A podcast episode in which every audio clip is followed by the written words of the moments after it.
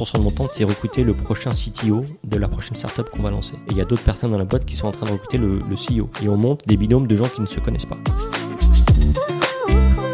Un de mes rôles, c'est aussi d'aider les CTO à simplifier les choses, casser la complexité pour, euh, pour aller plus vite. Et c'est toujours compliqué de simplifier les choses, aussi bien d'un point de vue produit que d'un point de vue tech. J'ai très vite compris que même si mes managers m'appréciaient beaucoup, ils n'étaient pas du tout responsables de ma carrière. Personne n'est responsable de votre carrière, donc si vous voulez un truc, faut aller le chercher. Dans la vie, si on veut être bien, il faut aussi prendre du temps pour soi, prendre du temps pour sa famille. Si on a ça qui va bien, le pro ira bien aussi.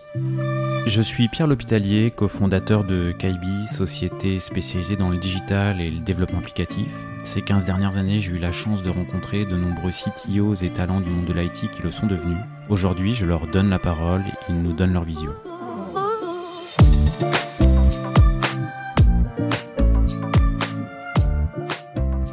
Eh bien, je suis en compagnie euh, aujourd'hui de Quentin Dubois, qui est le CTO de OSS euh, Ventures. Merci euh, Quentin d'avoir accepté l'invitation. Bonjour et merci de, m'accueillir. C'est avec grand plaisir. Écoute, on est à un petit peu plus de 80 épisodes de, CTOs. J'ai interviewé des CTO de start-up, de scale-up, PME, grosses boîtes. Bon, on y reviendra, mais je pense qu'on a encore avec toi un angle de vue un peu différent parce que OSS Venture, c'est un startup euh, studio. Et donc, tu, es le CTO euh, qui euh, bootstrap, des, qui lance des startups et aide les CTO que tu recrutes à, se lancer. Donc là, je pense qu'on va avoir un, nouvel angle de vue. Et avant d'y revenir, bah, est-ce que tu peux peut-être revenir sur quelques. Bah, te présenter et sur quelques tournants de ta carrière? Euh, bah donc euh, Quentin, euh, marié, deux enfants, 43 ans presque. Ça, dimanche, c'est mon anniversaire, je crois. Bah, presque, félicitations. Moi, c'était dimanche dernier et pareil, 43. Bah écoute, félicitations. Et, et, donc, j'ai fait la plupart de mes études à l'université, avec deux périodes. Une période plutôt orientée sur l'informatique. et ma dernière année, j'ai voulu faire autre chose, et donc j'ai fait de la, de la communication. Euh, mais au sortir de mes études, je me suis rendu compte que la communication était beaucoup moins rémunératrice que l'informatique. Donc je suis euh, revenu euh, à mes premiers amours. J'ai commencé comme beaucoup de gens une carrière de conseil dans le SIRH, dans une, entreprise. qui m'a permis de faire mes premières, mes armes, mes premières missions. Et au bout de, de quelques mois, j'ai intégré comme consultant une petite entreprise de cosmétiques qui s'appelle L'Oréal, euh, chez qui petite, petite chez qui je suis resté il y a 10 ans, euh, euh, avec plein, plein, plein, plein de postes différents. premier, vraiment première expérience où j'ai été développeur. et on peut se dire développeur chez L'Oréal, c'est quoi? Et j'ai eu la chance d'être dans une sorte de microcosme à, cette époque-là où on crée pour L'Oréal des produits RH basés sur SAP. En gros, on servait de SAP comme un back-end et par-dessus, on construisait des web apps euh, dans le prémisse du web 2.0 de l'époque. Alors c'était du Flash, hein, c'était pas du, HTML, du CSS ou du JS, mais on avait euh, des, niveaux d'interaction, des niveaux de euh, du X, où, enfin on se focalisait énormément sur le X et on était, on avait monté une sorte de de, petite team où dans, dans le même bureau il y avait les, fonctionnels, il y avait les gens qui faisaient du test et les devs qui nous permettent, qui nous permettaient d'aller très vite euh, on a les, les, prémices du CI/CD, donc j'ai beaucoup appris sur cette période-là. J'ai fait ça euh, deux ans, deux ans et demi, trois ans. Et après, j'ai eu l'occasion de partir à l'étranger chez L'Oréal. Euh, j'ai passé cinq ans en Amérique latine, deux ans dans un très beau pays que je conseille à tout le monde qui s'appelle le Mexique. où, Comment ça s'est fait, ça, du coup? Bah, En fait, j'ai très vite compris que, que même si mes managers m'appréciaient beaucoup, ils n'étaient pas du tout responsables de ma carrière. Euh, donc quand, quand on a décidé ah, et donc et donc je me suis je me suis et euh, c'est marrant comme formulation. et non mais en fait euh, ni les RH ni le manager personne n'est responsable de votre carrière. Donc si vous voulez un truc il faut aller le chercher. Et donc à l'époque j'avais très envie parce que j'avais déjà des expériences à l'international pour mon lors de mes études. J'avais passé du temps en Espagne et aux États-Unis. Et je dis bah, j'ai envie de repartir. L'Oréal est cette petite boîte de cosmétiques est présente dans une soixantaine de pays euh, j'avais un gros crush sur l'Amérique latine. Je dis, bah, essayons de, essayons de partir là-bas. Euh, donc, euh, c'est une boîte de réseau. Donc, ce que, ce que j'ai fait, c'est qu'à chaque fois, je rencontrais quelqu'un. Je dis bonjour, je m'appelle Quentin, je vais partir en Amérique latine. Et au bout d'un moment, les, les, gens en avaient marre de l'entendre. Et ils se sont dit, bah, tiens, envoyons le trois mois pour un projet, projet au Mexique. Et ça a duré deux ans. Euh, donc je suis, pas je suis Dans, dans, les couloirs, tu disais ça bah, En fait, non, c'est marrant parce que c'est une boîte où on peut déjeuner avec quasiment tout le monde. Et, et c'est et j'ai enfin, toujours une certaine émotion en parlant en L'Oréal parce que c'est une boîte où les gens sont accessibles. Vous pouvez parler avec le, le directeur RH du monde, vous pouvez parler avec un directeur de business vous pouvez demander quelqu'un à déjeuner, même si c'est dans trois mois, ils vont déjeuner avec vous et puis ils vont partager leur expérience. Et c'est une boîte de connexion et pour ça, c'est euh, euh, c'est assez impressionnant malgré des gens avec des carrières extraordinaires. Et donc je voyais ces gens avec des carrières extraordinaires, puis j'essayais de les cibler, ceux qui travaillaient sur l'Amérique latine, et je leur disais, ben, voilà, j'aimerais bien aller là-bas. Et puis au bout d'un moment, ils m'ont trouvé un projet qui était censé durer trois mois et ça a duré deux ans, euh, où j'ai eu plusieurs vies. Euh, j'ai eu plusieurs vies. J'ai fait euh, déployer un projet. On m'a demandé ensuite d'aider sur un autre où euh, j'ai eu, je devais aller aider à, attirer, enfin pas attirer, mais à, aider des gens qui, lors, à, venir au Mexique lors de la création d'une usine. Enfin, j'ai fait vraiment des choses marrantes. mais surtout, voilà, c'était, on m'a donné l'opportunité. Et puis après, quand j'étais là-bas, j'ai pu aller en chercher d'autres. Donc, j'ai vécu deux ans avec ma femme là-bas. Euh, et après, euh, j'avais très envie d'aller au Brésil, donc j'ai refait la même chose, de dire bonjour, je m'appelle Quentin Dubois, envie. On est dans le couloir. Voilà, j'ai envie d'aller au Brésil. Et comme c'était, on était sur la même zone géographique, euh, j'ai pu convaincre. J'avais pris des cours de portugais à côté pour faire semblant de parler portugais, et ça a marché. Et au bout de deux ans, ils m'ont envoyé, ils m'ont envoyé au Brésil, où là, j'ai eu un rôle un peu mieux défini, où pendant trois ans, j'ai été le HR IT directeur de la zone, et, mon rôle, c'était. Ça, veut dire quoi ça? bah, en, gros, euh, on déployait des, des, euh, euh, des, projets, c'était la direction de projet, c'est-à-dire qu'on déployait des projets qui avaient été décidés au niveau corporate, on les déployait dans les, dans les pays, et mon rôle c'était de faire en sorte qu'il y ait les budgets, il y ait les équipes, et quand il y a un problème, les aider à le résoudre, notamment faire le lien entre, entre Paris, enfin Clichy, et, et, les pays. Faire, leur, leur, faire comprendre pourquoi c'était important de déployer ces projets, les aider dans le déploiement, les mettre en, en relation avec les bonnes personnes quand il y avait des problèmes, euh, faire en sorte qu'il y ait du budget. Et euh, voilà, donc je prenais souvent l'avion et j'allais, euh, j'allais dans des réunions, je prenais des cafés, j'allais au restaurant le soir pour faire en sorte que ça se passe bien. Alors mon rôle était plus, plus complexe que ça, mais j'aime, c'était, c'était une période très intéressante de ma vie. Voyager un peu trop, parce que j'étais... ça veut dire quoi, prendre beaucoup l'avion? C'était... Alors, il faut savoir que l'Amérique latine, c'est gigantesque. Quand on vit au Brésil, juste pour sortir du Brésil et on allait aller en Colombie, c'est 6 heures d'avion. Enfin, c'est 4 heures d'avion, c'est 4 heures d'avion et 6 heures, 6 euh, heures pour aller, euh, pour aller au, Panama et pour aller au Mexique, c'est 12 heures. Donc, euh, je prenais beaucoup l'avion. Alors, on est sur à peu près sur le même fuseau horaire, mais c'était entre à peu près entre une semaine et 10 jours par mois où j'étais j'étais pas, pas, là. J'étais pas là. Alors, j'avais des, avantages, je pouvais, prendre certaines classes des fois pour, être un peu mieux, mais quand une entreprise vous donne le droit de voyager en business, c'est que vous n'avez pas une vie perso hyper marrante. Voilà, il y, a toujours, y une contrepartie. Mais j'ai eu la chance de découvrir, euh, j'ai passé un mois au Chili, euh, j'ai euh, été plusieurs, plusieurs fois en Argentine, qui est un pays extraordinaire. je suis retourné au Mexique, j'étais au Panama, j'étais en Colombie, j'étais en Uruguay, pays, pays, pays rigolo. Euh, pourquoi rigolo? ben en fait, c'est euh, la capitale, euh, Montevideo. c'est une, une, toute petite ville qui a autant de. C'est pas très animé, mais c'est très joli. Mais ça, je veux dire, c'est aussi animé qu'une, je dirais qu'une petite, sans être péjoratif, hein, mais qu'une, petite préfecture en France. Il se passe pas grand chose. c'est assez calme, les gens sont, sont tranquilles. Et c'est un pays qui vit beaucoup avec ils ont des, euh, au niveau de la frontière avec l'Argentine et le Brésil, ils ont des zones franges qui leur permettent de vendre des produits un peu moins chers, sachant que les deux autres pays, l'Argentine et le Brésil, dans leur front, sont des pays assez protecteurs et importer des, pays, importer des produits, ça coûte cher. Donc c'est une, économie un peu bizarre, mais c'est un pays, euh, un pays marrant avec des plages magnifiques et, et tout le monde est extrêmement, extrêmement sympathique. Et tu pouvais visiter, voyager, profiter un peu de non, pas vrai. là Non, en fait, c'était beaucoup d'avions. C'est beaucoup d'avions, euh, des beaucoup de réunions. Alors, on pouvait bien manger, puisque euh, par exemple, au Pérou, c'est, je pense, la meilleure cuisine d'Amérique latine, sans, être, sans, sans, dénigrer les autres.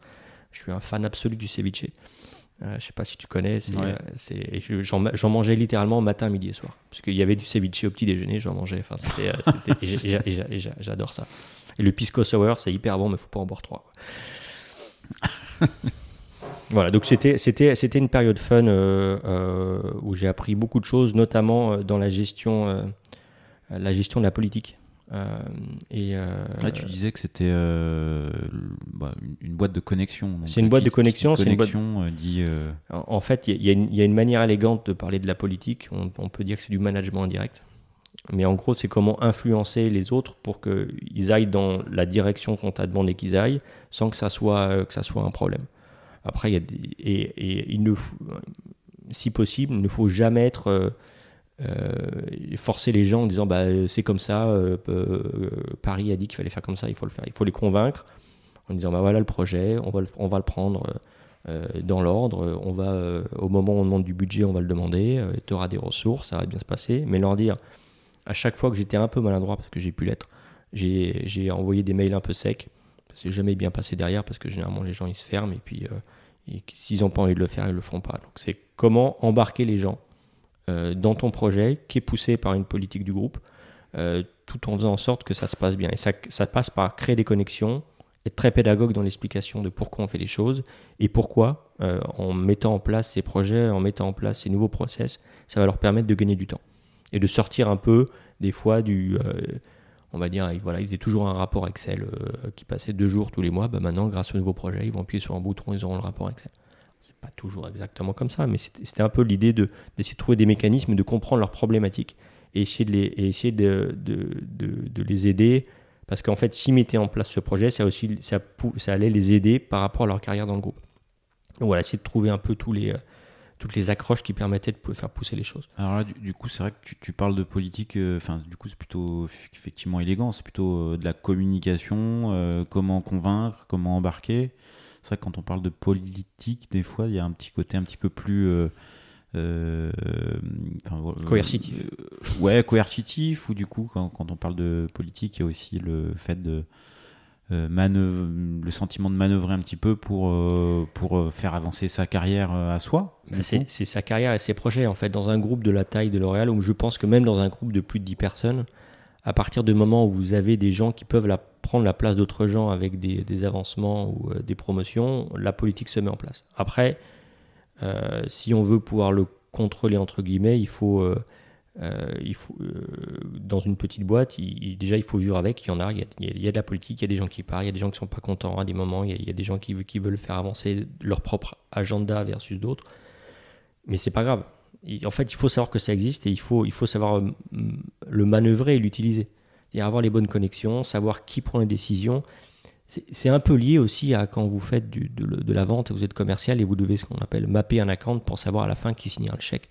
Donc il faut que cette personne soit d'accord. Donc là, c'est à, peu près la même chose, sauf que c'est en interne. Il y a des gens qui ont, un peu plus de pouvoir que d'autres. Euh, il y a des gens qui ont du pouvoir, mais qui n'est pas officiel.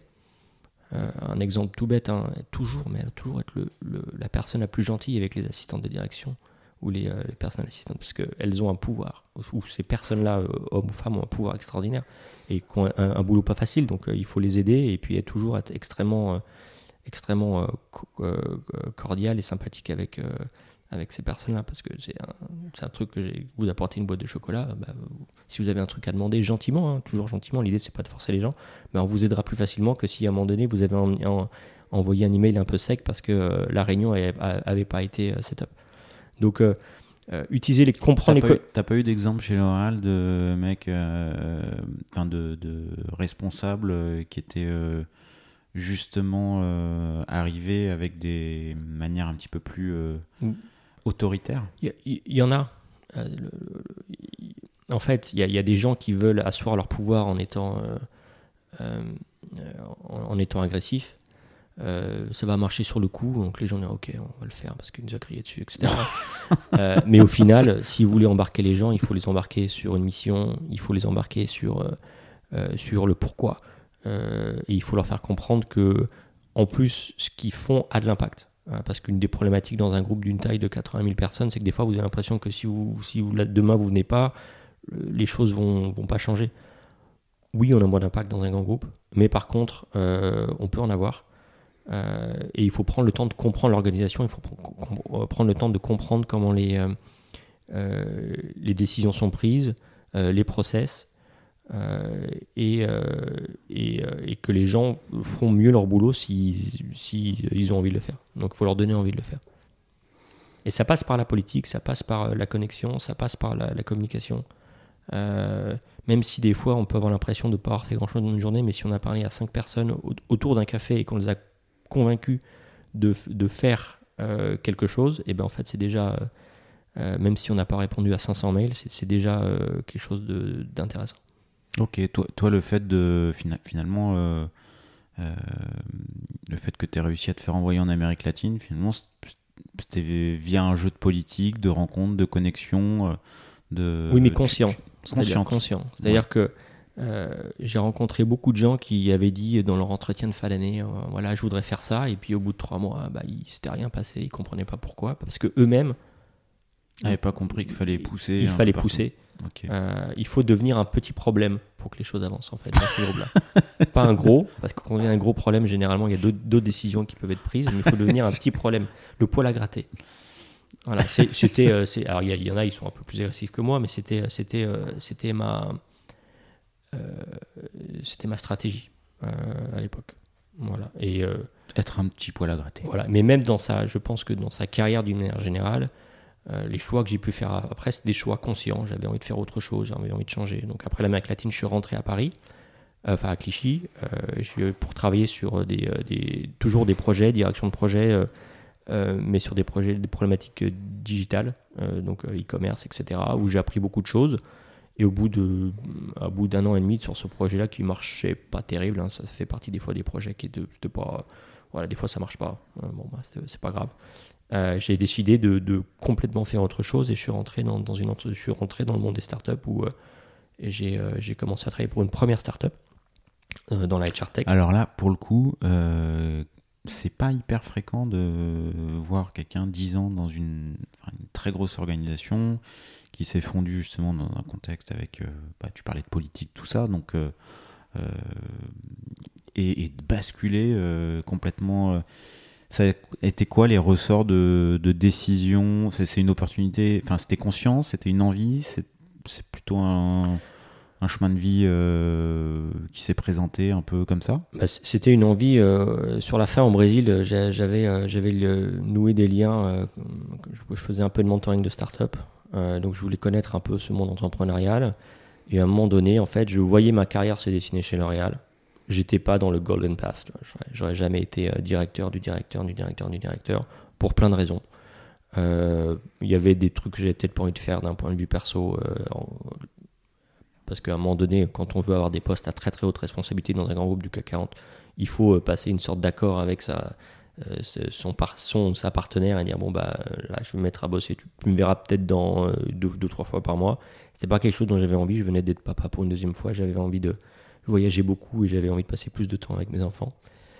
Euh, et je voulais connaître un peu euh, ce monde un peu extraordinaire hein, où tout, tout, tout, brillait du monde de l'entrepreneuriat.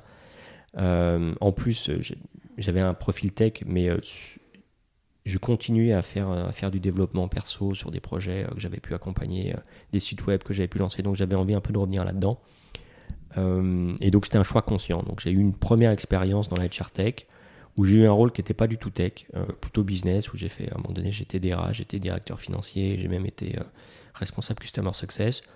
Ça s'est pas hyper bien terminé, mais ça m'a permis de comprendre euh, que, un, je voulais rester dans ce milieu-là, le milieu entrepreneuriat, parce que je trouvais qu'on avait, encore une fois, beaucoup plus d'impact dans une petite organisation que dans une grande, et j'aimais bien avoir de l'impact et voir que quand on faisait avancer des choses, ça avançait rapide, rapidement, et on pouvait le voir tout de suite dans les équipes et chez les clients. Euh, et deuxièmement, je savais avec quel type de personne je ne voulais pas travailler. Euh, donc ça m'a permis de un peu de, recalibrer euh,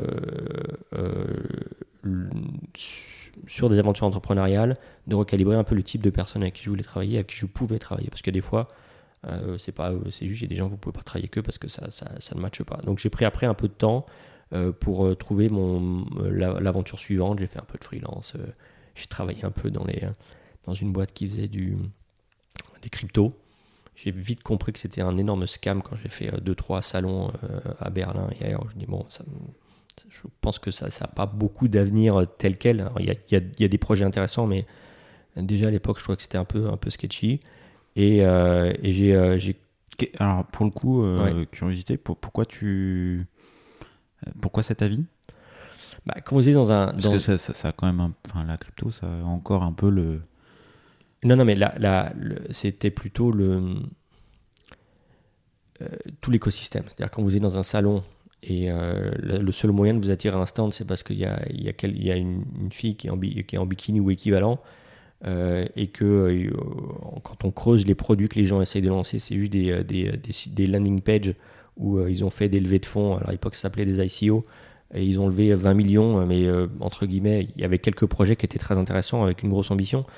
Mais aujourd'hui, on, voit, je crois qu'il y a même Binance là, qui a des problèmes depuis deux, depuis deux semaines, que bah, quand, on veut, faire un business, il faut quand même qu'il y ait c'est pas la technologie qui pousse le business, c'est les besoins du business qui vont faire en sorte que vous allez créer un, vrai produit. Alors il y, a, de très belles choses hein, quand tu es fait en crypto. Hein. Moi je trouve que euh, Ethereum et Bitcoin, euh, il y a vraiment quelque chose d'intéressant, mais je pense que l'écosystème, il y a encore euh, des choses à, ou des gens à, à sortir pour pouvoir et peut-être des use cases à aller encore chercher. Je pense qu'il y a quelque chose, il y a, des choses en finance. Ok, il y a, il y a une, euh, il y a eu une euphorie. Il y a une je, parle, je, parle, de 2018. Tout le monde hein. veut lancer son projet et il y a des use cases complètement farfelus qui arrivent à lancer, à lever des millions. Où Exactement. euh, et il, pas pour moi quoi. Il poussait, il poussait la technologie plutôt que le use case. C'est-à-dire qu'il disait bah on va utiliser cette technologie pour résoudre un problématique qui pouvait être résolu avec une base de données normale. Donc pourquoi le résoudre avec une avec de la crypto?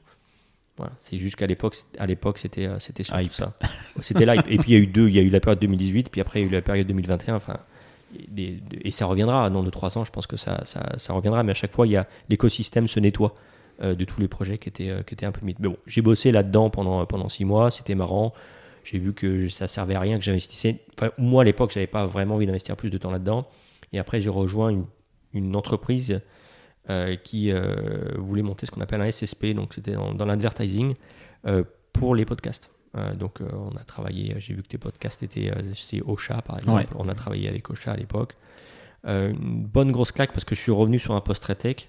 Ça faisait longtemps que j'avais pas été très tech. Donc au début, j'ai. Tu veux dire, tu faisais du dev ou de... Enfin, tu étais revenu très tech dans quel sens? Bah Dans le sens où je refaisais du dev tous les jours et j'ai découvert un peu euh, le monde des, euh, des, cloud providers que je connaissais assez peu. J'avais fait un peu d'AWS, mais euh, là j'ai dû me remettre dedans très très vite et dû me remettre au niveau en quelques semaines sur qu'est-ce que ça voulait dire de déployer des infras dans, dans, dans, un cloud, dans un cloud public. Et, et, aussi, ça faisait longtemps que j'ai pas managé d'équipe tech et là j'en avais une petite à manager, ça m'a mis une petite claque. mais bon, ça m'a permis de me remettre le pied, le pied à l'étrier assez vite. L'aventure a duré un an, parce que au bout d'un an, j'ai repris en contact avec un ex-collègue ex qui avait monté un, un startup studio euh, qui s'appelle donc OSS Venture. Et, euh, euh, et, donc j'étais l'employé numéro 2 de ce startup studio. Et donc voilà, ça fait maintenant 4 ans, à, peu près jour pour jour, que je suis CTO d'OSS Venture. Alors du coup, c'est quoi OSS Venture? Alors surtout ça. Alors du coup, OSS le petit le nom il a un rapport avec euh, il a ça fait écho euh, au monde du cinéma là. ça fait un peu écho au monde du cinéma. On aime on aime beaucoup Jean Dujardin on aime beaucoup les films OSS et, euh, et c'était un peu la, la alors le, le, le, premier nom c'était Operation Startup Studio. Mais on s'est dit on a beaucoup aimé OSS et, et dans notre premier bureau on avait beaucoup de de, de, de, euh, de, bout, de, bout de, de, de quotes du film euh, et, euh, et, ça, et, ça, nous faisait bien marrer. alors maintenant, on, sait un peu. On, on, notre image est un peu plus loin de, du milieu cinématographique, mais c'était un truc qui nous faisait beaucoup rigoler au départ. Ok. Alors du coup, OSS, Venture, si on en parle un peu. Alors, et ton rôle Qu'est-ce qu'un startup studio déjà? Alors, j'aime bien dire que c'est un, un, incubateur en stéroïdes. Euh, qu'est-ce que ça veut dire? Un incubateur, généralement, ou du moins la vision qu'on en a, c'est euh, un, un, lieu où euh, des entrepreneurs qui ont déjà une idée ou un bout d'équipe essayent de lancer leur startup et les, les, incubateurs les aident par rapport au projet qu'ils ont.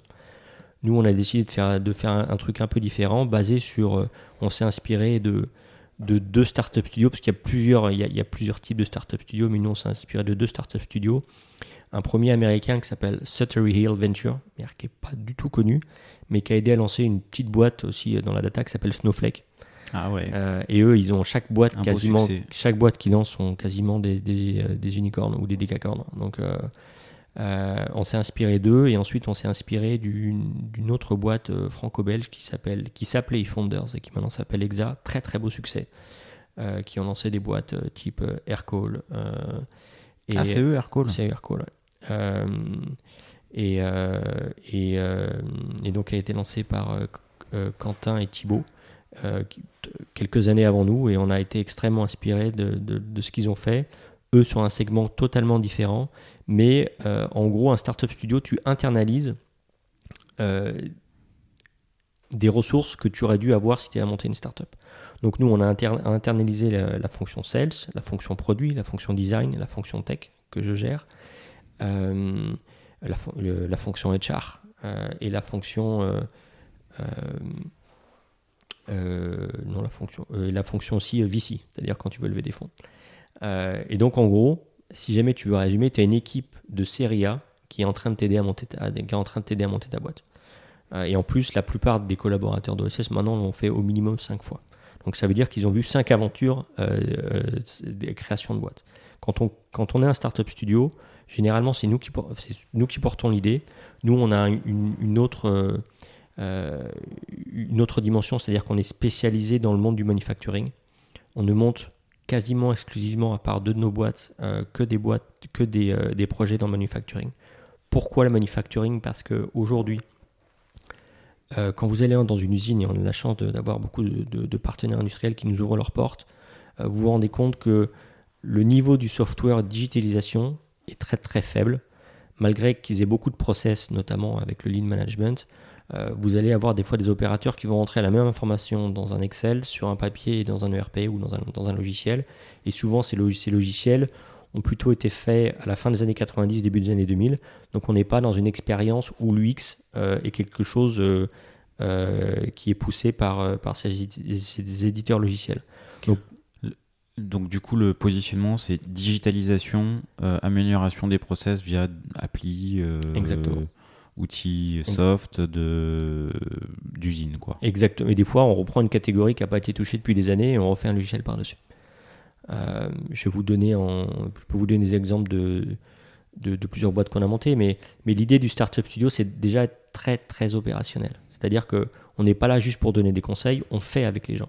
C'est-à-dire que euh, moi, mon 30% de mon temps, c'est recruter le prochain CTO de la, de la prochaine startup qu'on va lancer. Et il y a d'autres personnes dans la boîte qui sont en train de recruter le, CEO. Et on monte des binômes de gens qui ne se connaissent pas.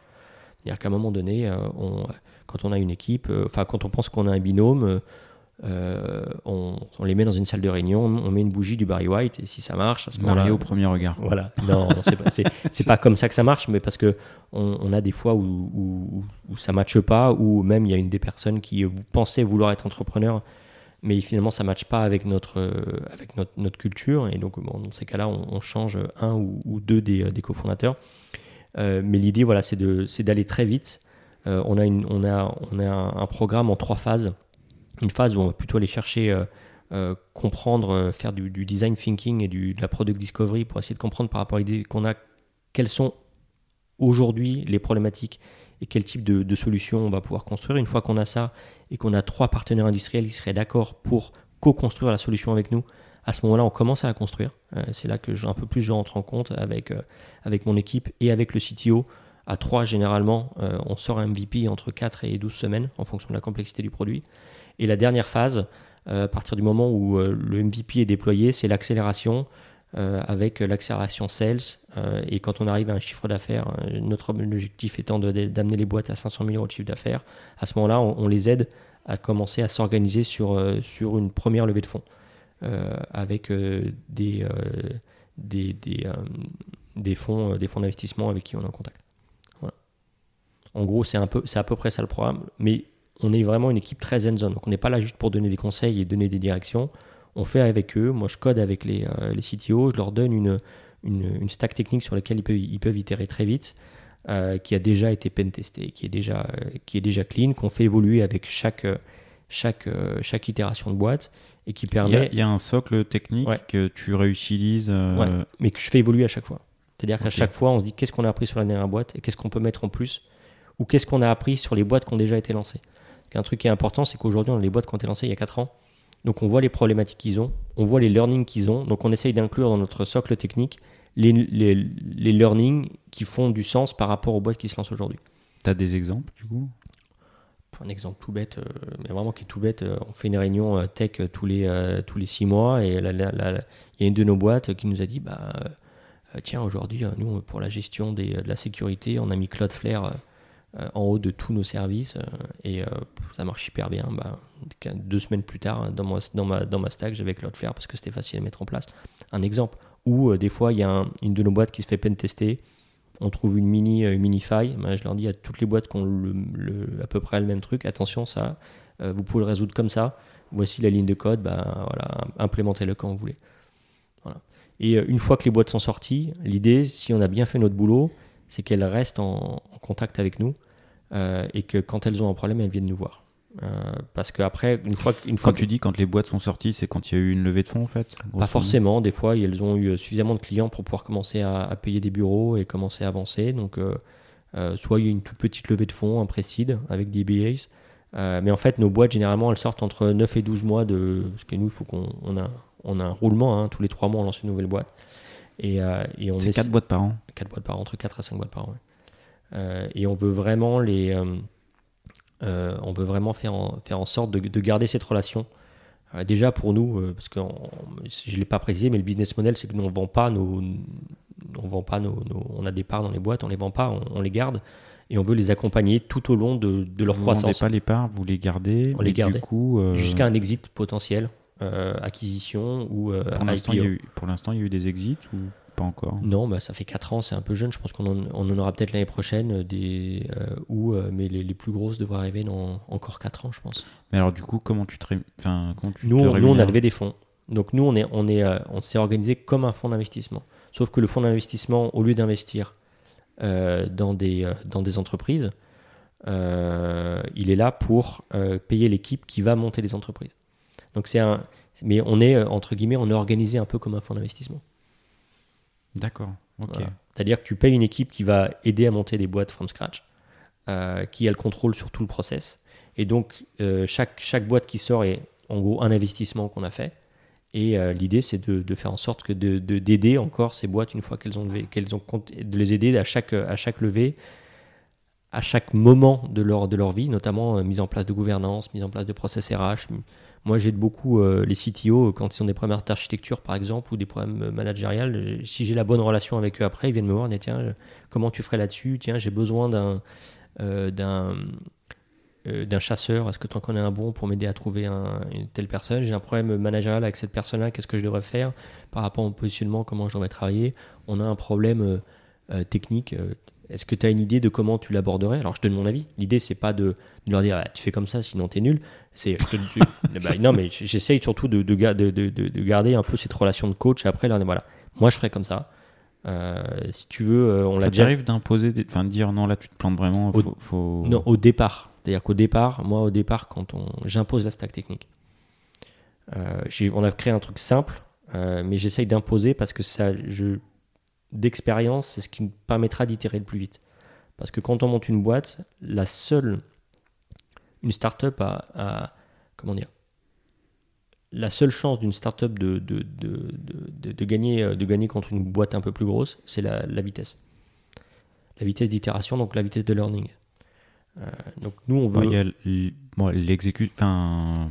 Oui, mais l'exécution est extrêmement liée à, à, la, à, la, vitesse. à la vitesse. À la vitesse. Pour moi, c'est euh, le s'il y avait une équation à faire, la vitesse serait euh, la, vitesse d'apprentissage et euh, la variable qui permet d'aller euh, un million de fois plus vite que la boîte d'à côté. C'est-à-dire qu'une boîte qui a aujourd'hui 500 clients, qui a déployé son petit logiciel qui a été fait en 2005, sa capacité d'apprentissage et de remise en question est proche de, proche de zéro. Alors qu'une boîte qui s'est lancée il y a deux semaines, ou il y a, il y a trois mois, et qui doit mini pivoter, elle, elle, sait faire elle sait faire et elle, doit le faire. ouais. Elle doit faire parce que sinon elle meurt. Donc, euh, pour moi, la vitesse, la, la- la- la vitesse est extrêmement, euh, extrêmement importante. Ouais, donc ouais, ton, ton rôle, c'est vraiment à la fois euh, technique, enfin, c'est à la croisée de plein de chemins, quoi. Il y a du, du recrutement, du coaching, en fonction des stages de développement, du technique, pas de technique. et tu réunis tout le monde?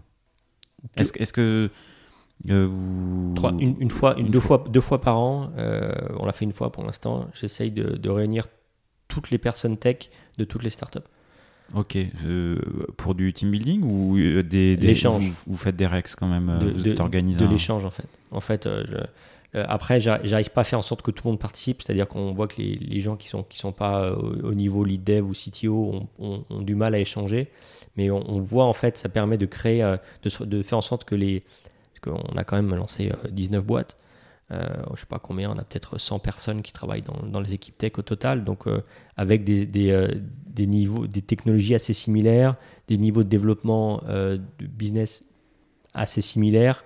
Donc euh, le fait qu'ils puissent, sans moi, commencer à partager et s'échanger des, euh, euh, des, des best practices ou s'échanger euh, euh, des problèmes, euh, c'est hyper intéressant. Et euh, ouais, non, on va le refaire euh, d'ici la fin de l'année, euh, peut-être même en octobre. Et, et non, non, j'étais très très fier la dernière fois qu'on l'a fait. Parce qu'on se rend compte en fait que nous, on est. le- le- la problème, une des problématiques d'être dans, dans un startup studio, c'est que tous les trois mois, vous recommencez, donc vous, les- vous avez du mal à, à- à vous tourner, à regarder en arrière ce que vous avez accompli en, en quatre ans. Et quand on réunit tout le monde, on se rend compte que voilà, il y a je sais pas combien de. Il y a plein de belles aventures. Il y a plein de belles aventures et des, des centaines d'emplois qui ont été créés surtout. Euh, et donc, mais, mais tous les trois mois, nous on se remet en cause, on essaie de créer des, des produits euh, plus, euh, plus velus, on essaye de, de répondre à des problématiques plus complexes. Et donc à chaque fois on se remet en question et, et, on, on- on s'auto-flagelle en disant non mais on est nul, on n'est pas assez bon là-dessus, on aurait dû être meilleur là-dessus, etc. On est nous aussi dans un apprentissage constant pour essayer, de- pour essayer, de- pour essayer d'être meilleur en fait. Et, et dans ton rôle, euh, parce que vous portez les idées en fait, hein, donc Ouais. vous montez les équipes. Ouais. Le côté euh, justement euh, idée, idéation, euh, nouveau business, ça fait partie de tes casquettes ou c'est Je, je participe. Euh, donc tous les trois mois, euh, on fait généralement un, euh, meeting où on, parle de, on parle des prochaines idées qu'on veut lancer. On regarde les dernières idées qu'on a essayé de lancer qui ont plus ou moins marché. On essaie de savoir où est-ce qu'on est bon, où est-ce qu'on n'est pas bon. Donc on en parle, on en parle. Enfin, en fait, on peut en parler toutes les semaines, mais euh, euh, mais oui, on- a un autre avantage, c'est que euh, aujourd'hui nos solutions sont présentes dans plus de 1200 usines dans le monde. Euh, donc on est, en, on est en contact et on va dans des usines à peu près, euh, enfin plusieurs fois par semaine. Ce qui nous permet d'être en contact du, euh, des vrais, du besoin du besoin. Ouais. Et donc de toutes les semaines, quand il y a un learning, on dit, ah tiens, ça, ça on l'a vu dans 3-4 usines, on va le lancer. Une des premières idées qu'on a lancées, c'est une des plus belles boîtes qu'on a lancées qui marche très bien, qui s'appelle Fabric. Euh, le matin, dans le process de lean management, vous avez un tableau blanc euh, où les gens disent ce qui sont passés. Ah, tiens, hier sur la machine 42, on a eu un problème, on note, bah tiens, appelez la maintenance. Donc euh, c'était très, très manuel, appelez la maintenance. Il y a des gens qui imprimaient des, euh, des rapports Excel pour dire, bah voilà, la productivité, on en est là, etc. Et donc Fabric, euh, quand ils, sont les, ont fait deux, trois usines, ils ont dit, bah en fait, tout le monde a un tableau blanc. Mais le process n'est pas du tout digitalisé. Donc la première version de Fabric, c'est quoi? C'est un outil de ticketing avec un, un- une énorme, un, un énorme écran euh, 55 pouces, euh, peut-être touch, où, les gens créent des tickets et, euh, et gardent la data. Quand vous gardez la data, vous êtes capable d'apprendre. C'est-à-dire quand vous avez résolu un ticket une fois, genre euh, euh, il y a un problème de maintenance sur la machine 42 euh, tous les, toutes les trois semaines, bah, vous faites en sorte de créer un nouveau process que toutes les deux semaines, allez vérifier proactivement que la machine 42 a un problème. Euh, et ça, ça, alors le produit maintenant est beaucoup plus complexe, euh, mais c'est comme ça qu'on lance une idée. Deuxième euh, startup qu'on a pu lancer qui s'appelle euh, Mercatim. Pareil, on va voir en usine et on se rend compte que dans chaque usine, il y a un Excel de gestion de compétences qui est toujours le même. Vous avez les 200 lignes avec les 200 lignes des 200 collaborateurs, euh, 60, entre 60 et 100 colonnes avec les, les, euh, les, différents, euh, les différentes compétences de chaque employé, et puis un stagiaire un peu puni qui, pour l'audit une fois par an, il coche, il, coche des cases. Et là, on s'est dit, mais en fait, il y, a un- y, y a un truc génial à faire. Si on faisait des, et là je le dis de manière non, si on faisait des cartes Pokémon de, de, de collaborateurs, on dit qui sait faire quoi? Et au, lieu de le faire à la mat- euh, pour faire la output, et on fait l'output, on le fait au niveau du collaborateur et on fait en sorte que ces données soient à jour. Et cette donnée à jour, en fait, dans un système, elle a une valeur extraordinaire. Pourquoi? Parce que si vous rajoutez euh, sur chaque poste, qu'est-ce qu'on a besoin de faire? Et si vous rajoutez euh, les, les, données RH d'absence, vous êtes capable de sortir un planning automatique sous contrainte. Ce qui avant prenait des heures carrées au, manager, maintenant vous pouvez le faire euh, automatiquement avec... avec Tiens, Albert est absent, qui sait qu'on peut solliciter sur, sur le sujet. Quoi. Exactement. Et ça vous le propose. Et, vous pouvez même quelqu'un qui a été sur ce poste-là il y a trois ans, qui a les compétences, euh, si le manager a changé trois fois, tout le monde l'a oublié, mais le système, lui, le sait. Et même au niveau d'une euh, d'une réorganisation de l'entreprise où vous voulez monter une nouvelle usine, savoir qui sait faire quoi pour monter la nouvelle usine, bah, vous l'avez au niveau global dans votre solution. Euh, et vous pouvez même savoir les compétences qui sont en tension. Par exemple, il y a des, fois, on se rend compte qu'il y a des gens, ils partent à la retraite et puis personne n'a fait le passage de compétences. Et il y avait une chose qu'il fallait absolument savoir faire pour pouvoir euh, faire, lancer, faire, tourner la prod et il n'y a que cette personne qui sait, qui sait le faire, maintenant plus personne ne sait le faire. Et maintenant, vous pouvez, vous pouvez le savoir au niveau d'un groupe, au niveau d'un site industriel, savoir quelles sont les compétences en tension et proactivement euh, mettre en place des, euh, des, plans de formation. Voilà, c'est des exemples de boîtes qu'on a lancées. On a lancé des boîtes dans Oplit, dans, dans, la gestion de planification court et moyen terme. on a lancé Juno dans la euh, sur euh, la première version sur, la, sur euh, les, process de qualité qui étaient à la main dans Excel, enfin vraiment pas, pas, pas digitalisé. Et on a même lancé deux boîtes hors manufacturing. Une première boîte qui s'appelle Craft, qui, qui a, pivoté dans le monde de, la construction, du BTP. pour notamment. Et qui fait quoi du coup? Et eh ben, En fait, c'est une sorte de, WhatsApp, pour, si j'essaye de le résumer, hein, de WhatsApp de la, dans le monde du BTP. Il y a un truc qu'on ne sait pas forcément, c'est que quand vous faites des travaux, il faut faire des documents euh, régulièrement pour euh, parler de l'avancée des travaux. Et si vous ne les faites pas, même si vous avez fini les travaux, ben, vous pouvez avoir des, des, entre guillemets, des pénalités. Et donc, en, utilisant ce WhatsApp de chantier, ils récupèrent des données déstructurées et ils en font des, des, des, rapports structurés au moment où ils sont demandés. Donc, ça permet de gagner euh, et de faire en sorte que les, les euh, des, notamment des problématiques de gestion de chantier et des problématiques administratives euh, soient toujours à jour. Voilà. marche très bien, ils sont en train de se lancer, se lancer, se lancer, ils ont des premiers clients aux États-Unis. Autre boîte qu'on a lancée qui. Est-ce que typiquement vous chopez de la donnée déstructurée? Vous utilisez des, des IA génératives justement pour créer des rapports un peu plus structurés à partir de la donnée déstructurée? Il n'y a, pas besoin d'IA pour faire ça. Pas, ok. pas, pas, pas, forcément besoin. Et on, on en parlera, mais l'IA générative, c'est intéressant, mais euh, en, janvier, tout le monde pensait qu'on l'utilisait partout, qu'on euh, bientôt on serait, on serait à la rue, mais il y, a encore, euh, avant d'avoir les bons use cases, et, surtout les équipes qui peuvent, at scale, faire, enfin, gérer des, des, problématiques de serveurs d'IA générative. Aujourd'hui, il n'y en a que deux de, qui arrivent, pas que deux, mais on dire, vous avez euh, OpenAI qui arrive à bien le faire, mais heureusement qu'il y a Microsoft derrière qui a mis des milliards pour leur donner des serveurs gratuits, Google qui arrive à le faire avec, Bard, euh, vous avez Midjourney, mais euh, si vous voulez lancer et gérer des serveurs d'IA générative, enfin au moins de faire de l'inférence de d'algorithmes d'IA générative, c'est pas comme lancer des serveurs qui vont faire tourner du, du JavaScript, c'est pas la même chose. C'est plus cher. Et il faut avoir les use cases qui vous rapportent de l'argent, plus que si vous deviez faire tourner des web apps. Enfin, moi, c'est mon avis. Donc il y a encore pour moi un, peu de travail et vraiment de trouver les use cases qui permettent de oui, une valeur ajoutée, ouais. Et là, l'autre boîte qui marche très bien, qu'on a lancé aussi euh, pendant le Covid. Pendant le Covid, on avait un, ami médecin qui nous a dit écoutez, je suis en, qui était en Afrique, il ne savait pas ce qu'allait se passer avec le Covid en Afrique. Euh, on aurait besoin, euh, aujourd'hui on le fait par Excel, de nous aider à trier les patients.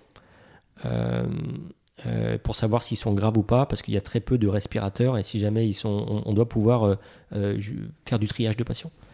Et donc au début c'était juste un pro bono project euh, où en littéralement en une semaine, parce que c'est euh, une des boîtes où je suis encore CTO, euh, parce qu'il y a des boîtes où on a lancé sans CTO, je suis encore CTO de, de, ces boîtes-là, et MyC en fait partie.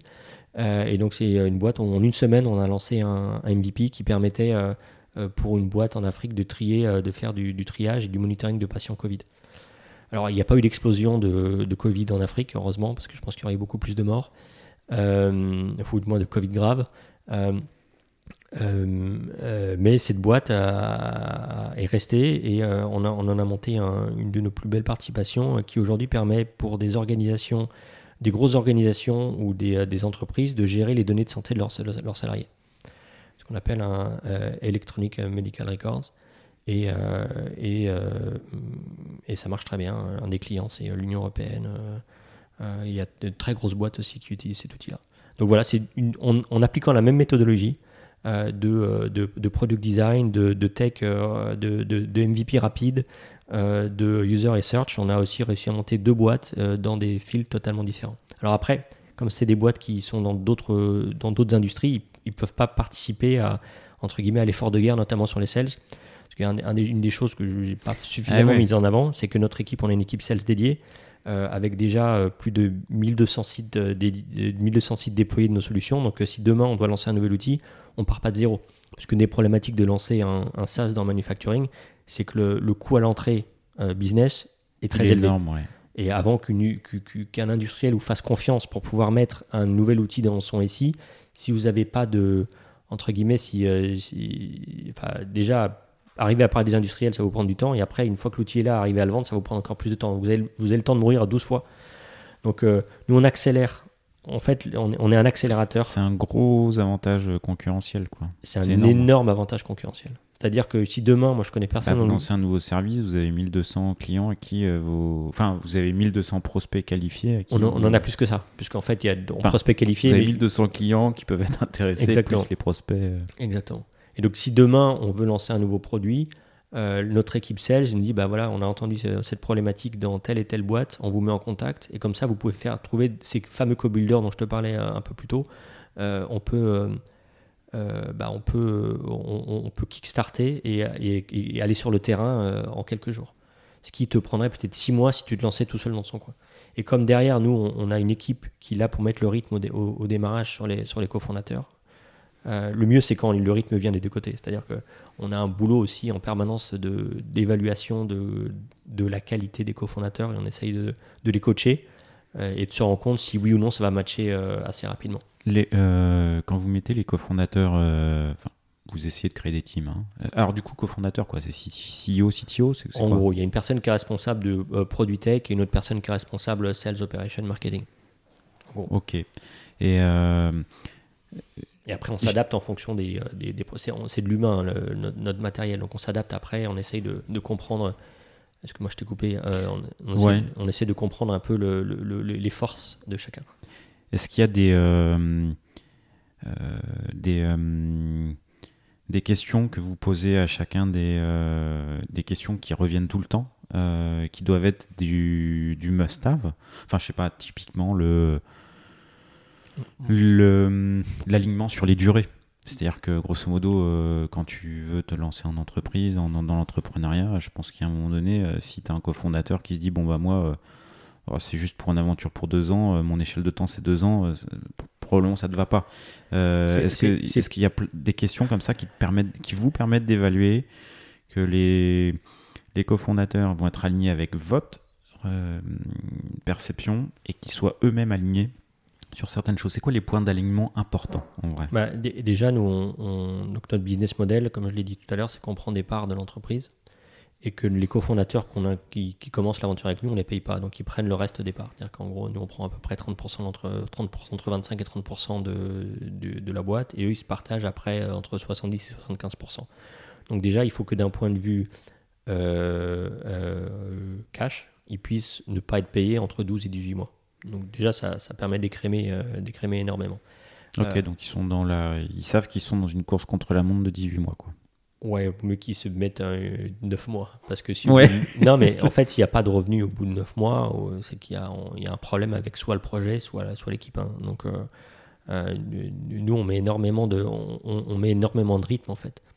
Et c'est ce rythme, en fait, ce qu'on ce qu'on ce qu'on leur dit, c'est que euh, si tu te lancerais euh, tout seul, ça, ça va, si tu lances tout seul, ça va être dur. Si tu te lances avec nous, ça va être encore plus dur. Euh, parce que nous, on va mettre le rythme. Mais, ça, mais, mais par contre, ça va être dur, mais bien. C'est-à-dire qu'on va le faire, comme on l'a déjà fait plusieurs fois, quand, quand, ça va être un peu stressant, on va, te, va te permettre de prendre du recul. Moi, sur, mes, sur les CTO, quand ils sont complètement stressés, je dis tiens, on va se parler, c'est quoi le problème, c'est quoi le machin? Et j'essaye aussi de leur, leur permettre de, de, prendre du recul.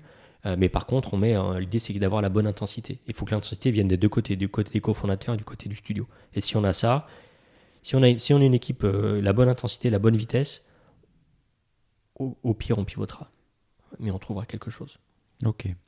Donc du coup, et euh, dans, des- dans donc, vos, ce ce dans critères, c'est euh, pas payer. Enfin voilà, ils, ils ont un an au minimum sans un an, REM, sans REM. euh, et c'est le, c'est le, euh, bah, c'est- le contrat quoi. Euh, Vous vous rémunérez dans un an si vous dégagez assez de CA, de cash. Ou alors vous avez levé. C'est-à-dire que si Ou vous, vous avez, avez des- levé. vous avez suffisamment de cash, mais que la trajectoire sales est bonne et qu'il y a des fonds qui, qui veulent vous jeter de l'argent et vous le donner, on, on prend aussi. hein. Donc, euh, Alors ça, c'est peut-être question euh, sur laquelle tu réponds pas, mais euh, quand il y a des levées de fonds, tout le monde se dilue ou euh, tout- bah, de toute façon, quand il y a une de fonds, tout le monde se dilue. hein. C'est pas possible. Ok, Alors nous, on a, on a un, mé- un mécanisme, euh, on a un petit fonds pour, euh, pour, pour euh, ne, ne pas se diluer. Et dans le, le shareholder agreement, on a, on a le droit de, enfin, on, on- on a des clauses d'antidilution. Et, et en ah vous avez le droit de mettre au panier. Voilà, mais on remet au panier. C'est-à-dire qu'on remet au panier. Ok, dans la proportion qui. Exactement. quoi. Ok. Euh, euh, et ce qu'on demande euh, aux, cofondateurs, moi par exemple, c'est un CTO, s'il ne code pas, ça m'intéresse pas. C'est-à-dire que des fois, j'ai des gens qui étaient CTO d'un grand groupe, euh, euh, qui avaient des équipes euh, de 200 personnes, et, euh, mais par contre qui ne codent plus, ou qui n'ont qui l'ont pas fait depuis 20 ans et que ça ne les intéresse pas de, recommencer. Moi, ça m'intéresse. Enfin, je, ne- ne peux pas travailler avec eux parce qu'au début, on est une équipe de 3 personnes et tout le monde met la main, euh, met la main dans le code. Généralement, ce qui marche le mieux, c'est des second time founders ou third time founders qui ont déjà monté des boîtes et euh, qui soit sont cassés la gueule, soit euh, et qui voient vraiment l'impact du studio. Euh, après, voilà, on, prend des risques sur des profils. Et par contre, on, saute, on, se- teste mutuellement sur. Au début, on commence à travailler ensemble. C'est-à-dire que si on voit que quelqu'un est, est hyper stressé parce qu'il a une réunion client et qu'il est incapable de s'organiser, bah, c'est pas un, un- un bon signe pour dire que c'est quelqu'un qui va être capable de gérer, de gérer euh, euh, une boîte avec euh, des gros problèmes dans 5 ans. Euh, donc au, au début, si, voilà, c'est des petits problèmes. C'est- dans un programme, les gens ils suivent le programme, c'est intense, euh, c'est difficile, mais il, y a, il- c'est pas, on- n'envoie pas des cochons dans l'espace. On, on on voilà, c'est pas, il n'y a rien de d'horrible. Donc on teste aussi un peu. on est toujours en train de euh, de- de- d'essayer de, projeter un peu les profils euh, et de se dire tiens dans 2-3 ans comment ils seront. Mais du coup, ça veut dire que vous commencez euh, votre. co- Ça, ça vous. On va, on va commencer, on, va, on va prendre des risques plus rapidement pour commencer à travailler avec les gens. Ok. Mais comme on a un pipe de gens qui- de- d'entrants, il y a, il y, a, il y a en gros 40% des gens avec qui on commence à travailler, avec qui bah, au bout de quelques semaines euh, ou quelques mois, on arrête de travailler et on prend quelqu'un d'autre. D'accord, donc vous filez pas de part tout de suite en fait sur un projet. Vous, Mais les, vous les en- bossez, les euh, entreprises n'existent pas au départ. Donc les, les parts, on les, euh, euh, elles sont créées au moment de le- où on sait qu'on va avoir des clients. post-MVP ou. Au, au moment du MVP, on sait qu'on a des clients et on voit l'attraction marché, c'est là qu'on crée la boîte, c'est là que les, parts sont créées. Généralement. Généralement ça, ça se passe comme ça. Ok, donc, Donc on vous a eu- avez une période euh, qui permet de se dire ok, on est tous compatibles quoi. Ouais. Et, et on peut se taper dans la main en sachant qu'il y a un truc qui fonctionne, qui nous motive et, et euh, sur 5, 6, 7, 8 ans, on, on est ensemble quoi. C'est ça. Ok. Ok, ok. Et euh, ouais, peut-être j'avais envie de revenir sur euh, euh, la sélection des, des sujets et des, euh, des boîtes à lancer. Vous faites un brainstorming, vous avez pas mal d'idées, tout ça, machin. Comment vous le. Comment vous sélectionnez, sur la base de quels critères vous sélectionnez les, euh, les idées? Au-delà de, au-delà de, tu m'as dit, voilà, on, on, a appelé 3, 4, on sait qu'on a 3, 4, euh, on a identifié qu'il y avait 3, 4, 50 euh, usines qui avaient ce, ce besoin, quoi. Deux, choses. Soit on a vu un, sujet et on, pense qu'il y, a un- il y a un process à digitaliser et il y a de quoi faire un outil qui va demain vendre euh, 50 ou 100 millions euh, de CA au niveau mondial. Euh, Ah, c'est ça la cible? Enfin, grosso modo, euh, si- s'il n'y a pas un marché euh, monde. non, mais enfin, en fait, le, le- le- le marché, euh, le marché du manufacturing des opérations, il est, il est, il est débile. hein. C'est euh, aujourd'hui euh, le- les opérations, ça touche une grosse partie du PIB mondial et c'est moins de 2% de l'investissement des startups. Donc, euh, donc il y a, il y a un- il y a un vrai marché là-dessus et on le voit hein, aujourd'hui aux États-Unis avec notamment le Inflation Reduction Act. Euh, Il y a énormément de boîtes qui commencent à se lancer. euh, euh, aux États-Unis, euh, soit en software, soit en, des, nouvelles, des, nouvelles, des nouvelles usines, parce qu'ils veulent reshorer énormément de choses. Et donc, ça veut dire qu'il y a des, pour pouvoir être euh, aussi, entre guillemets, productif que, les, euh, que l'Asie du Sud-Est, il faut qu'ils, qu'ils, pensent- qu'ils automatisent beaucoup de choses, aussi bien au niveau hardware que, que, process. Euh, donc le, marché est grand. Donc si on a quelque chose, si on- on se lance dans une idée, c'est parce qu'on veut pouvoir toucher la majorité euh, des, euh, des usines dans le monde. Donc le marché, le marché est toujours grand. Après, la- le, ce qu'il faut qu'on regarde, c'est est-ce que les, euh, par rapport à ce qu'on essaye de lancer, est-ce qu'il y a déjà quelque chose qui existe, qui, est au, qui est au bon niveau? C'est-à-dire où on aura du mal à. où il y a déjà une boîte qui s'est lancée là-dedans, ils ont levé 200 millions aux États-Unis, dans ces cas-là, ça va être, ça va être pas la peine. non, ou ça va être compliqué. Mais déjà, le marché européen est, est, euh, est très grand. hein. Juste en France, il y a 50 000 sites industriels. Donc, euh, euh, et dans le, en Europe, euh, peut-être 400 000 au total, avec beaucoup en, en, en Allemagne, en Pologne, en Espagne et en Italie. Et, au UK, c'est toujours le marché européen. Donc, là, là où on a un peu évolué les, les derniers mois, c'est qu'on se dit quel type de produit on s'est bien lancé. Qu'il y a des fois, il y a des types de produits qu'on a essayé de lancer, ça n'a pas marché parce que c'est une typologie de produit qui est un peu compliquée à lancer. Euh, là, on se rend compte que euh, y, a, y, a, voilà, il y a certains produits, euh, notamment digi- digitaliser un process, ça on sait faire, ou alors reprendre une catégorie existante et la, entre guillemets, la faire en mode 2023. Euh, on a lancé une boîte qui s'appelle Bonx qui fait un ERP no code dans le milieu, dans le milieu industriel. Aujourd'hui, les ERP industriels, c'est euh, c'est- surtout pour les petites boîtes, c'est horrible. Vous passez d'Excel à un truc euh, généralement qui n'est pas, qui est pas extraordinaire en termes de- d'expérience utilisateur et qui est pas sur lequel vous devez adapter tous les process de votre entreprise. Nous, on, on a dit, on va faire un Ouais, ERP no qui code va coûter euh, qui va coûter extrêmement une cher blinde, ouais. une blinde et où à peu près 50% des projets vont fail. Parce que bah, voilà. Donc nous on dit bah, c'est quoi vos process aujourd'hui? Euh, On va avec vous euh, paramétrer en mode no code, faire les, intégrations qui vont bien pour qu'en quelques semaines euh, l'outil soit déployé en production et que vous puissiez continuer à utiliser les mêmes process que vous, les mêmes process que vous utilisiez avec Excel mais dans, l'outil. Et voilà, ça c'est une, catégorie, par exemple l'ERP euh, industriel qu'on est en train d'essayer de réinventer. Une, et une des prochaines qu'on veut lancer, c'est le, le WMS, le Warehouse Management System, par exemple. Voilà, ça, c'est des trucs qu'on sait faire. Alors là, pour le coup, vous avez bah, pareil Là- dans le. Bon, vous avez des concurrents Il y a hein, des sur concurrents. le WMS, mais, voilà. Mais tu vois, on ne sait pas. Aujourd'hui, on dit on va essayer. Et donc, quand on va essayer, c'est-à-dire qu'on, comme on, a, on est vous allez regarder c'est qui les concurrents. euh, on va faire une analyse de marché. Et en parallèle, on va parler à 200-300 personnes. Euh, on va parler à 200-300 personnes pour savoir aujourd'hui, si tu avais un, w, un, WMS, un WMS parfait, de quoi tu aurais besoin dedans? Et après, essayer de construire l'MVP par rapport à ça. Ouais. Voilà, un, un truc qu'on voulait lancer, parce que justement, on parle de GenAI, euh, on voulait lancer une boîte dans la GenAI, mais là, on se focalisait peut-être, euh, surtout à tort, sur la technologie et pas sur le, le pain point. C'est-à-dire, voilà, il y a, en janvier, euh, en janvier, février, le- la GenAI, c'était euh, c'était génial, on allait cha- changer, changer le monde, tout allait être automatisé, euh, on appuierait sur un bouton et, tout marcherait. Et en fait, on, s'est rendu compte qu'en lancer un, projet comme ça en se basant sur la technologie, c'était pas du tout la bonne approche. Donc on a, on droppé le projet. Ok, ok, ok.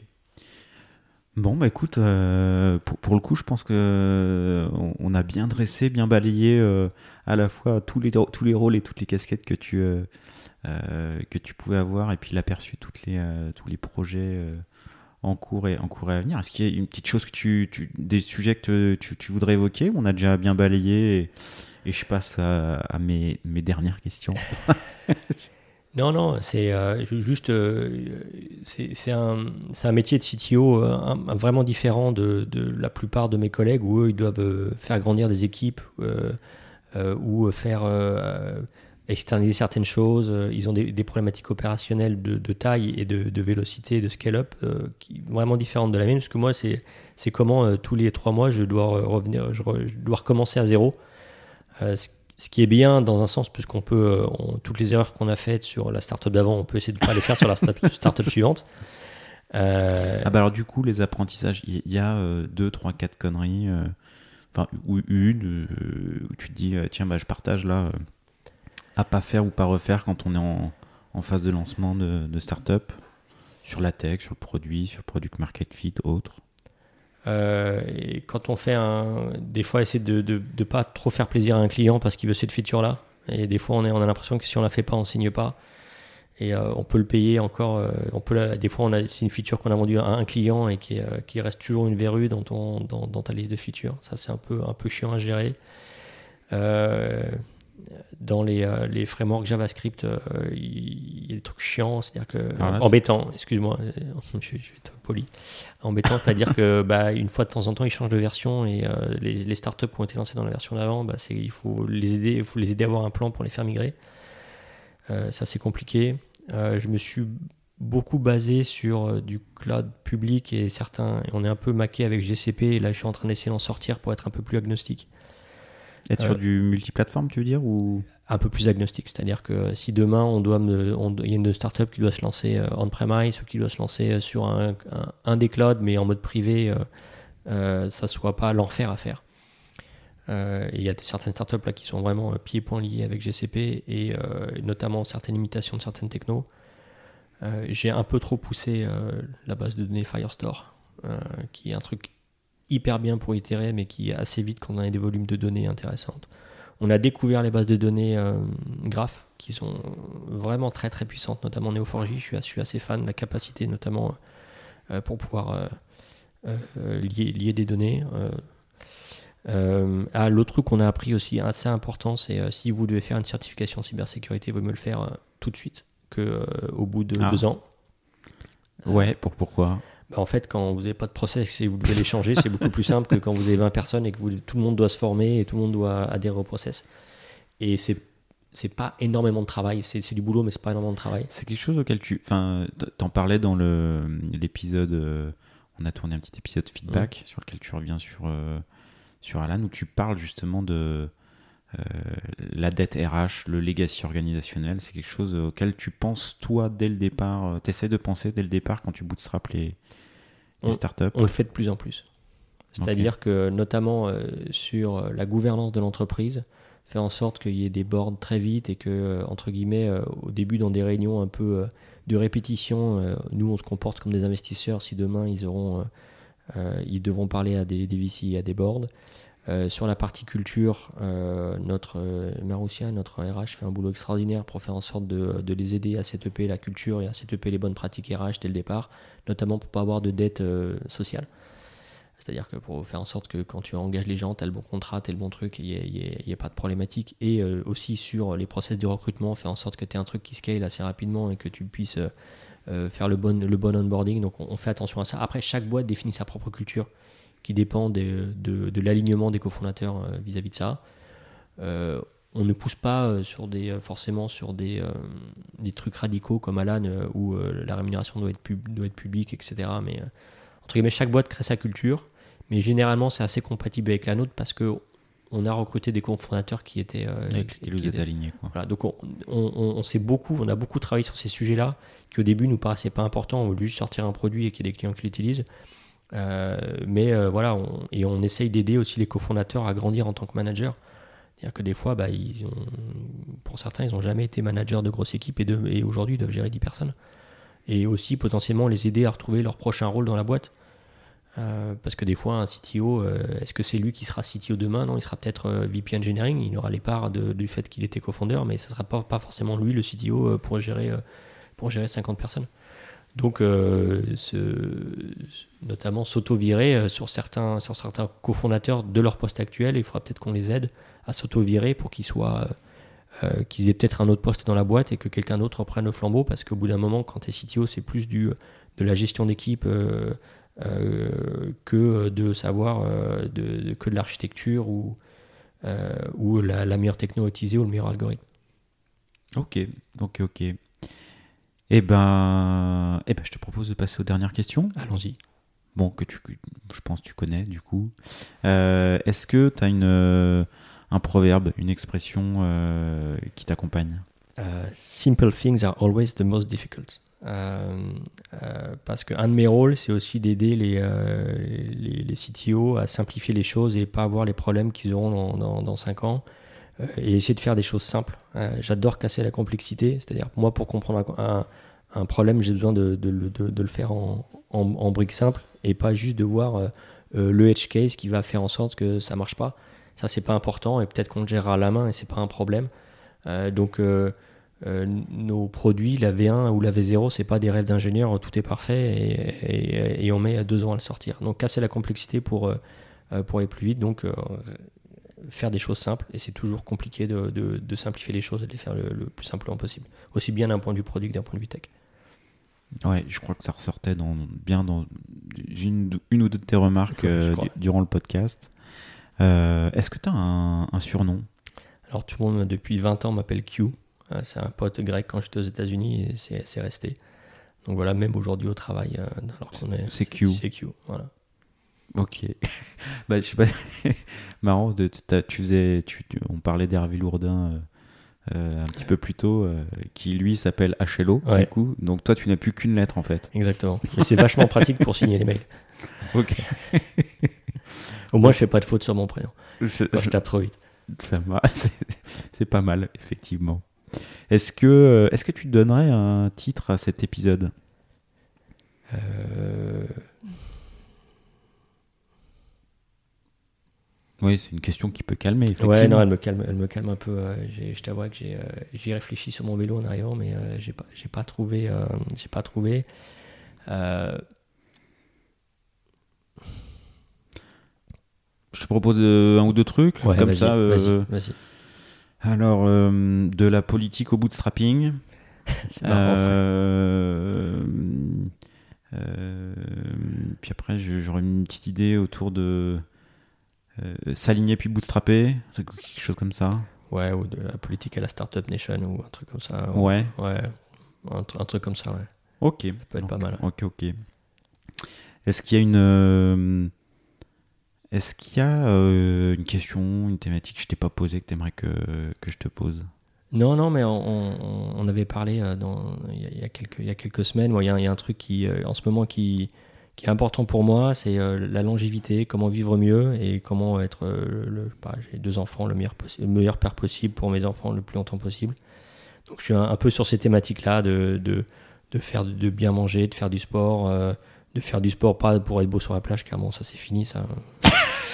Quoi, que je fasse, mais plutôt pour voilà, j'ai lu un livre pendant les vacances qui s'appelle Outlive de Peter Attia, très très bien, où il parle de, de, de, de ce qu'il faut faire pour euh, être un, un, centenaire, qui, euh, pour, être un centenaire et en, et en- bonne forme. Euh, donc euh, il parle du concept de médecine 3.0 et énormément lié à la, à la prévention. euh, de, que l'ex- l'exercice euh, cardiovasculaire et même de, de la musculation, c'est euh, deux, deux composantes pour pouvoir euh, vivre euh, mieux et plus longtemps. Parce que quand on, quand on, quand on vieillit, notre cœur, euh, notre cœur a du mal et euh, on n'a on plus assez de muscles pour pouvoir avancer. Et puis moi, dans ma vie et perso, euh, je- j'essaye de, j'ai la chance d'avoir un travail qui me permet des fois de travailler de la maison et de, de, passer euh, du temps et de, même si on a du stress, même, même si c'est compliqué, d'être là pour mes enfants quand ils ont besoin de moi. Et si je dois rentrer à, si, si je dois rentrer à, à 4 heures pour aller les chercher et rebosser le soir, je le fais. Parce que pour moi, c'est beaucoup plus important.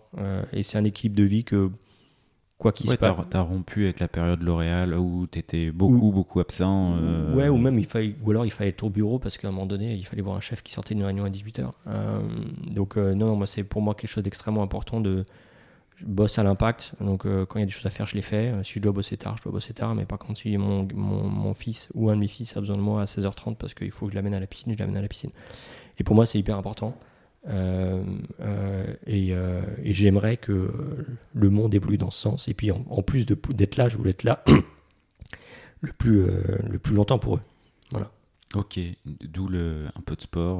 Ouais, Là, là, t'as, à côté de quoi une, une gourde l'Ardéchoise ouais j'ai fait, j'ai fait une petite course. C'est quoi l'Ardéchoise du coup? Alors ça, c'est un- c'est une petite course cycliste, cyclotourisme bien marrante. c'est une des plus grandes d'Europe qui se passe au mois de juin en Ardèche.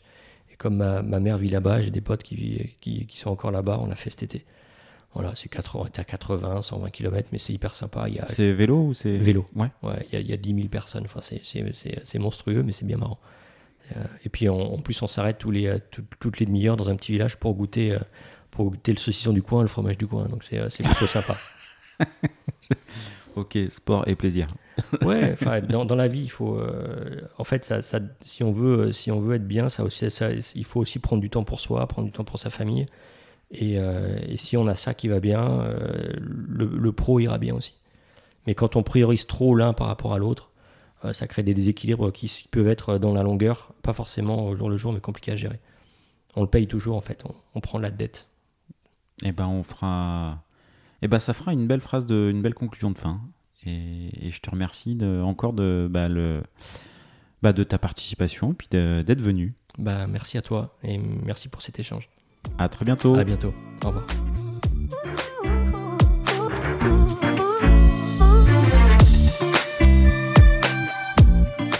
L'épisode est terminé, j'espère qu'il vous a plu et si c'est le cas, c'est le moment de prendre 2 ou 3 secondes de plus pour 2 euh, ou 3 un petit clic pour un pouce bleu, euh, ou un petit clic pour un partage aux copains, ou un petit clic pour vous abonner euh, et ne pas rater le prochain épisode. À très bientôt.